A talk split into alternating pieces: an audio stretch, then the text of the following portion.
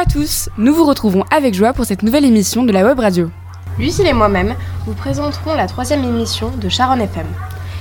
Et pour commencer, comme dans les émissions précédentes, nous continuons de vous présenter la nouvelle équipe de direction. On ne change pas les traditions. Avec Gary cette fois-ci, qui nous présente le nouveau CPE, Monsieur le maire.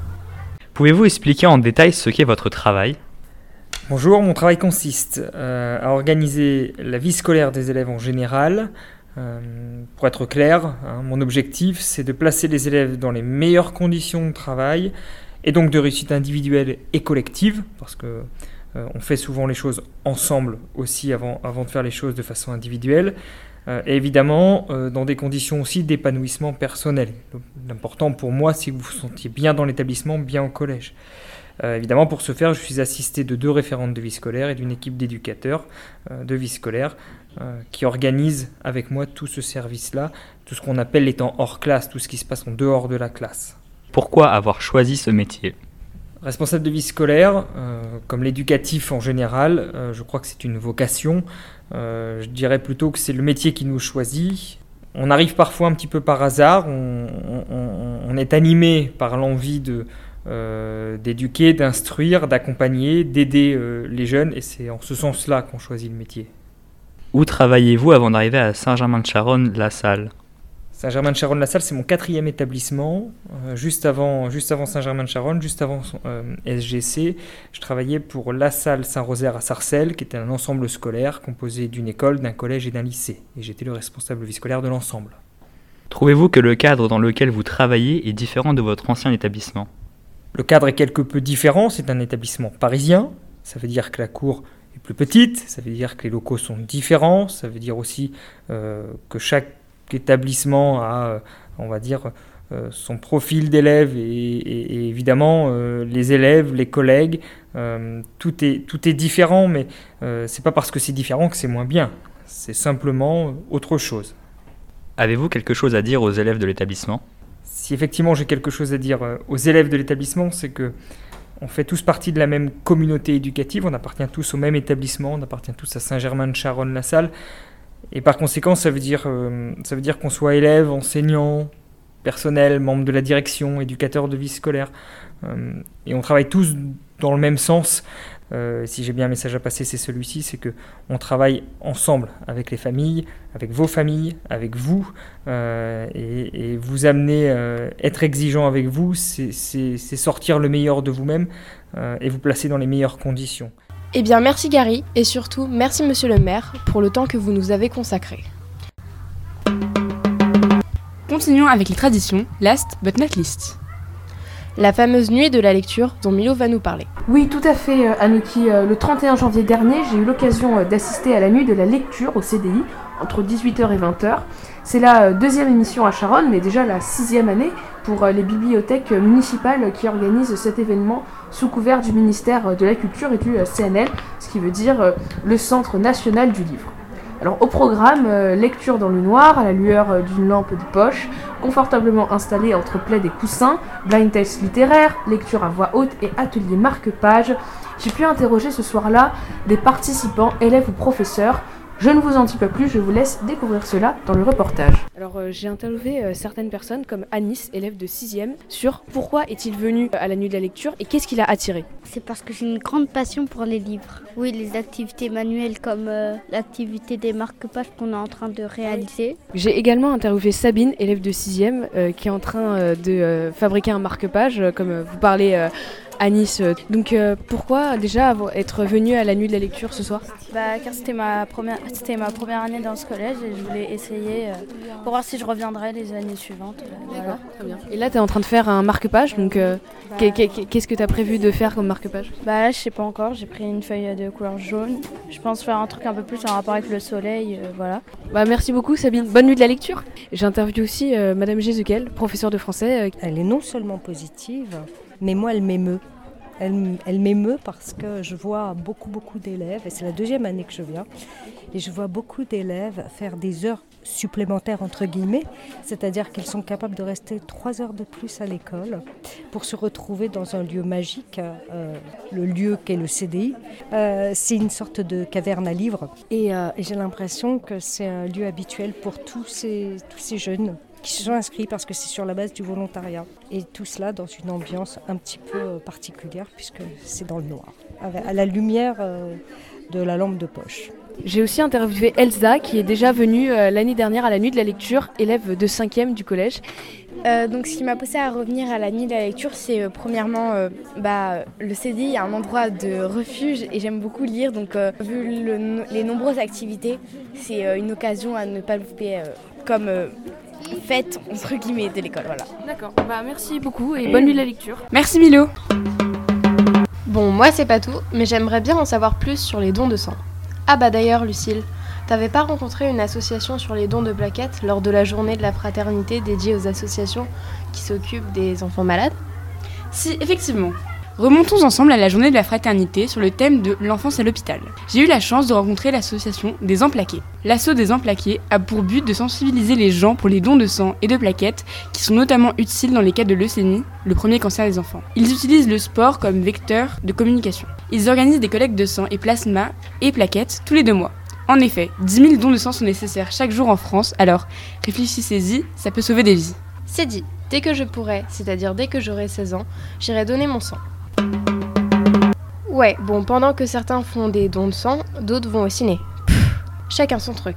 Bon, ça fait louper les cours. Eh bien non, cela sert surtout à enrichir notre culture générale. En effet, Collège au cinéma est un dispositif d'éducation cinématographique qui permet à des élèves de collège d'enrichir leur culture personnelle. Au cours de l'année, les élèves verront trois films en tout, un chaque trimestre. Nous avons recueilli leur avis au sujet des films. Le ciel est à vous de Jean Grémillon. C'est un film en noir et blanc Sorti en 1944, pour les élèves, la fin était émouvante. Le film donne matière à réfléchir et les personnages sont attachants, mais hélas, certains n'ont pas aimé l'histoire car ils ne la comprenaient pas. Au deuxième trimestre, ils ont vu La Pivolina, un film de René Frimel. Le film en italien sous-titré était très dur à suivre, mais le film fut très apprécié. Vous l'avez compris, Collège de cinéma est très bénéfique pour ceux qui y participent. Merci les filles Même si nous, en 4 ans, on n'a jamais été au ciné. Dis ça, je dis rien quoi. Passons maintenant à l'article de Thelma et Mathilde qui fermera notre rubrique collège. Bonjour. Suite à leur arrivée nouvelle et aux changements qu'ils ont pu vivre, Thelma et moi avons décidé d'interroger les sixièmes à propos du collège. Et Thelma et Aliénor ont pu aussi répondre à leurs questions. Salut tout le monde Pour cette troisième émission de la web radio de cette année, nous avons interrogé quelques membres des 6e E pour savoir s'ils connaissaient bien leur collège. Liam, est-ce que tu pourrais me dire qui est Madame Bournizian Madame Bournizian, si je ne me trompe pas, c'est la directrice de, de Saint-Germain-de-Charonne, c'est ça? Léo, est-ce que tu sais qui est Madame de Troyes? C'est une surveillante. Bah, je sais que c'est une surveillante, mais je sais pas euh, c'est quoi plus précisément son rôle? Elsa, c'est quoi le CVC Je crois que le CVC, c'est le conseil de vie collégienne. Bah, je connais le nom, mais je sais pas ce que ça signifie et qu'est-ce qu'on y fait. Ils organisent euh, des activités et ils, font un peu la vie du collège, non? C'est à peu près ça. Pierre, cite au moins deux activités du midi. Le basket, déjà, parce qu'on le voit. Sinon, une deuxième. Ah oui, il y a le euh, théâtre, comédie musicale, non? L'atelier d'anglais. Dernière question. Romy, qu'est-ce qui s'est passé pour les troisièmes la semaine du 13 février? Il y a eu euh, le stage de troisième. Il devait faire un, stage d'une semaine pour, pour s'entraîner et faire un rapport. Peu plus de précision Il devait envoyer une lettre de recommandation pour faire un stage justement d'une semaine, comme l'a dit Romy, dans une agence ou chez quelqu'un. Et après, il devait rédiger un rapport de stage, sur, si je ne me trompe pas, qu'il devait rendre à un ou une professeur qui devait les corriger. Et maintenant, ce sont les sixièmes qui vont nous poser leurs questions. Trouvez-vous que la, euh, que la quatrième, c'est plus dur que les autres classes? Oui, mais on pense quand même que c'est plus facile que la troisième. On n'a pas testé la troisième encore, mais pour l'instant c'est plus dur que la cinquième et la sixième. Qu'est-ce qui a été le plus dur pendant cette année de quatrième? Le début des DST. Faut s'habituer Mais donc, euh, est-ce que vous pouvez nous expliquer un peu plus euh, ce que c'est un DST Un DST, c'est un devoir commun. Un jeudi sur deux, tous les quatrièmes viennent au collège à la même heure pour faire un devoir sur une matière différente pour nous habituer à passer des examens. Donc on est tous impartables et c'est pour nous habituer au brevet. Et donc tous les quatrièmes font le même, le même euh, devoir en même temps. Qu'est-ce qu'il y avait avant en sixième et qu'il n'y a plus Il y avait le Covid. Il y avait Monsieur Bernard, le meilleur CPE de la Terre entière. Il y avait des séparateurs à chaque table et les CD étaient en randonnion. Et aussi, on faisait des flash mobs dans la cour et ils mettaient de la musique tous les vendredis. Et j'aimerais savoir si les emplois du temps sont meilleurs en quatrième qu'en sixième. Certainement pas. Non, certainement pas parce que maintenant nous on finit à 18h. Et on a les options. Enfin, Il y a l'option latin ou euro, latin qu'on peut choisir dès la cinquième et hum, Thelma et moi on fait anglais euro. Et donc maintenant dernière question pour les sixièmes. Est-ce que vous trouvez que la sixième c'est plus facile que la primaire? Euh, moi, je trouve que c'est la même chose. Euh, c'est juste faut être un peu plus organisé, c'est tout. Euh, je trouve pas parce que on doit s'habituer à chaque professeur différent et c'est assez compliqué. Vu que nous on est la classe germaniste, on a beaucoup plus de devoirs, on finit plus tard. Bah, niveau travail, c'est un peu la même chose. On fait que des révisions. Mais c'est dur le changement des fois. Ça dépend pour les élèves. Et donc, est-ce que ça vous manque la primaire? Oui.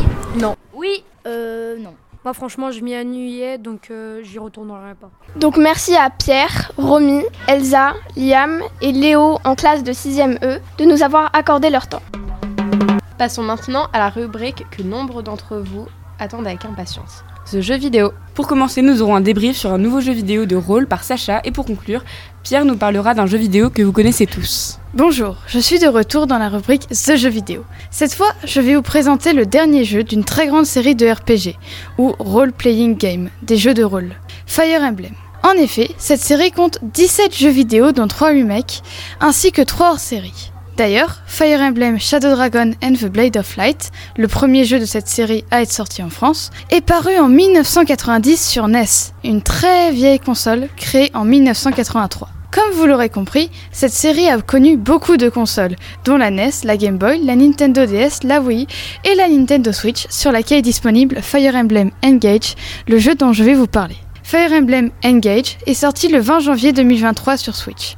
Dans ce jeu, le héros ou l'héroïne, car encore une fois, vous pourrez choisir le genre de votre personnage, est le fils ou la fille du dragon divin Lumera, et il ou elle se réveille d'un long sommeil qui a duré 1000 ans. Mais pas le temps de profiter tranquillement des retrouvailles, car il ou elle doit empêcher le retour du dragon déchu Sumbron, un dragon maléfique qui est l'ennemi juré de Lumera.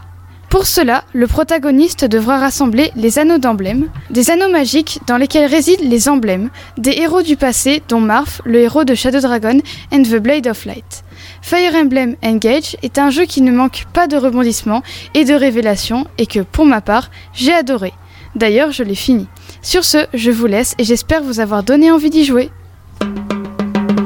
Ah, ça j'aime bien. Bonjour, quant à moi, je vais vous parler d'un jeu assez connu qui euh, représente à lui tout seul euh, peut-être toute une série entière, The Legend of Zelda Breath of the Wild. C'est le dernier opus, pour l'instant, de la série de jeux vidéo The Legend of Zelda, qui existe depuis euh, très longtemps, donc 1986. Euh, Breath of the Wild, aussi appelé BOTW par son acronyme, a commencé à être développé fin 2010 et est finalement sorti en 2017, euh, donc quasiment 7 ans. hein, les joueurs ont le temps de grandir entre deux jeux.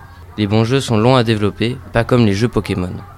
Euh, L'histoire de la plupart des Zelda peut se résumer très rapidement en une phrase. Link, le héros, qui est tantôt euh, un chevalier, tantôt un enfant, bon ça, ça peut dépendre, doit combattre un méchant appelé Ganon. Dans sa quête, Link est aidé par différents compagnons ou objets, selon les jeux, mais il garde quasiment toujours son épée de légende magique et le bouclier d'Ilia. Cependant, dans ce jeu, rien de tout ça, Nintendo a cassé les codes. Le jeu commence quand Link se réveille d'un coma de 100 ans, bon, c'est pas 1000 ans mais 100 ans, pendant lequel il a été lentement régénéré après avoir été presque tué par Ganon. Il découvre alors le royaume d'Hyrule en ruine et infesté de monstres. Les habitants, eux, ont continué de vivre tranquillement, sans se douter que la princesse Zelda les protégeait depuis tout ce temps, en empêchant Ganon de continuer sa destruction. Le joueur doit donc explorer une carte gigantesque, aux paysages variés, trouver des équipements, découvrir de nouvelles mécaniques de jeu, compléter un peu plus de 150 quêtes et une centaine d'énigmes. Ce jeu est en monde ouvert, c'est-à-dire que le joueur peut aller où il veut, mais ce n'est pas un jeu bac à sable comme Minecraft ou Animal Crossing, dans lesquels on peut aussi construire librement ce que l'on veut. Il faut en moyenne 50 heures pour le finir, en tuant Ganon lors du combat final, mais vous serez passé à côté d'une bonne partie du jeu si vous n'explorez pas toutes les régions. Les graphiques sont réussis et c'est un vrai plaisir de jouer. Merci. Je préfère celui-là, moi. Chacun ses goûts. C'est clair, mais de toute façon, Zelda ne vaut pas Star Wars. En effet, nous allons vous parler de Star Wars. On vous a concocté une liste d'anecdotes et de faits insolites sur cet univers qui rassemble des millions de gens. Mais Antoine, c'est quoi Star Wars? Alors Star Wars au départ c'est une trilogie de trois films qu'on appelle la trilogie originale. composé des films 4, 5 et 6, soit Un Nouvel Espoir, L'Empire contre-attaque, et le sixième, Le Retour du Jedi, créé par George Lucas. En résumé, c'est l'histoire d'un jeune fermier nommé Luke Skywalker qui a un jour rencontré deux droïdes, C3PO et R2D2, avec un message de secours de Leia Organa, une chancelière.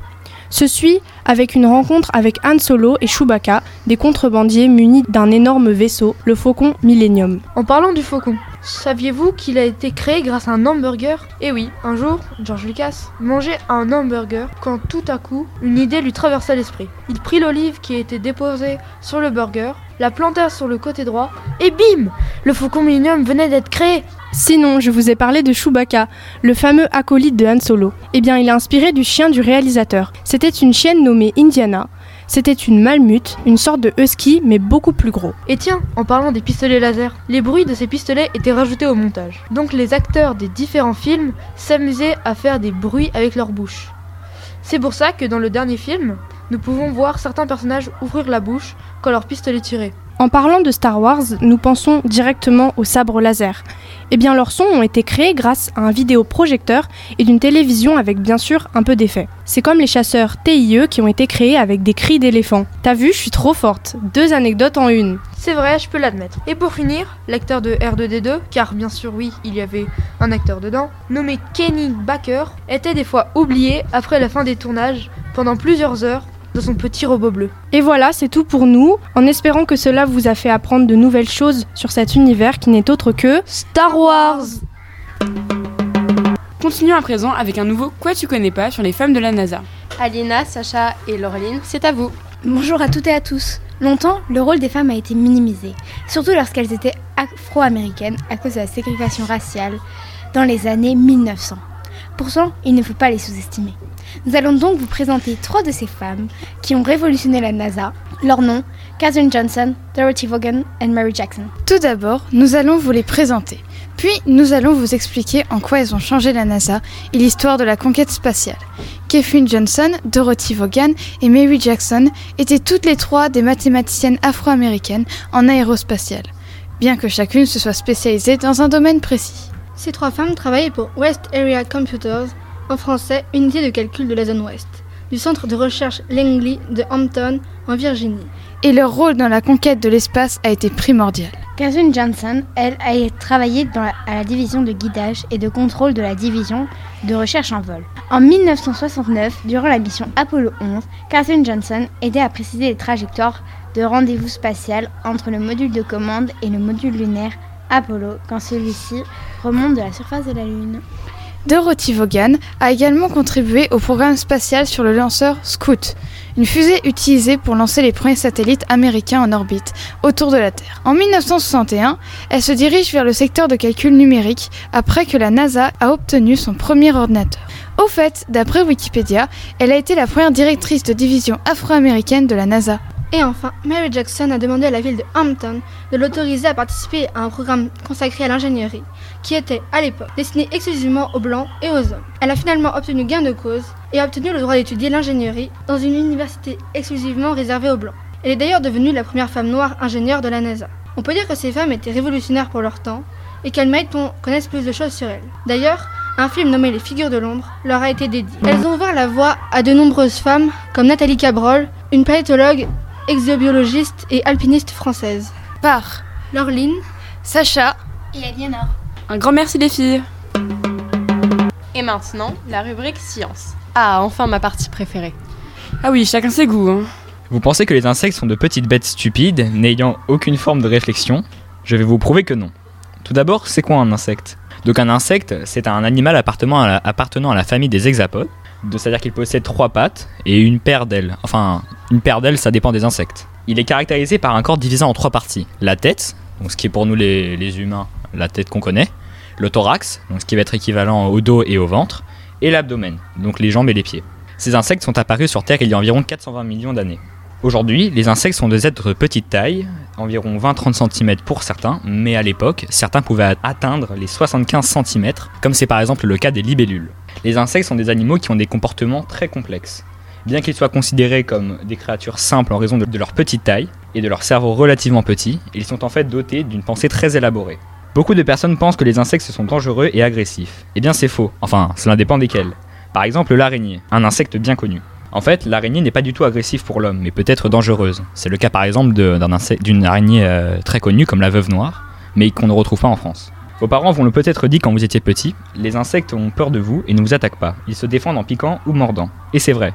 Face à vous, un insecte préférera toujours la fuite. D'après un article récemment publié sur le site du Monde, durant ces dernières décennies, une grande majorité, donc c'est-à-dire environ 70 à 80% de la population des insectes en Europe et ailleurs, ont disparu. Toute cette baisse est principalement due à l'activité humaine, donc l'urbanisation, la déforestation, l'agriculture intensive, les pesticides, insecticides et au surplus d'un prédateur ou le réchauffement climatique. C'est un problème. En effet, cette baisse impacte les écosystèmes, la vie humaine, l'agriculture et bien d'autres. Pour conclure, il faut juste se rappeler que les insectes sont de petites bêtes qui ne cesseront d'évoluer dans le temps et qui sont indispensables à la vie. Merci de m'avoir écouté. Bon, je reconnais, c'était assez intéressant. Ah, tu vois, je suis sûre que l'article de Léo, la deuxième partie sur les transports, va aussi t'intéresser.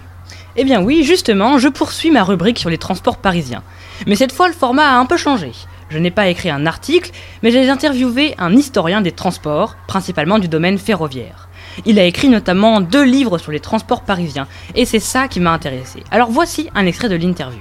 Bonjour Kev Laming, et merci d'avoir accepté cette interview pour évoquer deux ouvrages parmi les quelques 200 que vous avez écrits.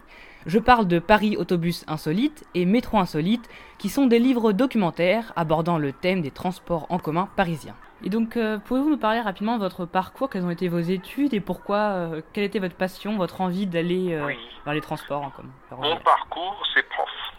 Pire que prof, ça existe, c'est prof de prof. J'ai été donc professeur de philosophie euh, en lycée, et puis j'ai été, je suis devenu professeur, de, formateur d'instituteur en école normale, et ma vocation pour les techniques était si grande que j'ai passé un concours pour devenir professeur euh, d'école normale supérieure d'enseignement technique. Et maintenant, plus spécifiquement en rapport avec ces deux livres, comment avez-vous mené votre enquête pour trouver toutes ces informations? Quelles ont été vos sources ou bien vos aides? Mes sources, vous savez, c'est la collection. Collection de revues anciennes, j'en ai acheté des tonnes à Opus. J'étais très connu au Opus de Clignancourt. J'achetais des livres sur les chemins de fer, des, des revues anciennes. Donc c'est la documentation qui a- permis d'écrire. Et aussi et surtout la, la collection de photographies anciennes, euh, chemin de fer, j'en ai plus de 30 000 avec des cartes anciennes, des plans, enfin euh, toute une paperasserie avec laquelle j'ai fait très naturellement mes livres chaque fois qu'un éditeur me demandait quelque chose. Et euh, pour- pour revenir à- au livre, combien de temps avez-vous mis pour récolter ces informations donc et pour les écrire, pour écrire le livre ou l'éditer ou bien le modifier Très peu de temps. J'ai mis très peu de temps, très facilement. Tout était écrit dans ma tête euh, et j'ai donc travaillé évidemment. À l'époque, je crois que pour le métro insolite, j'avais encore une machine à écrire. Non, peut-être pas. Donc j'avais quand même déjà un ordinateur. Je l'ai eu en, en 1998. Mais ça s'est fait très rapidement, très très facilement. Les, les éditeurs, vous savez, ne commandent de livres qu'à des gens, qu'à des auteurs dont ils savent qu'ils peuvent l'écrire. Ils l'ont déjà dans leur tête et donc ils sont sûrs de l'avoir. Et qu'espérez-vous que les lecteurs en retiennent?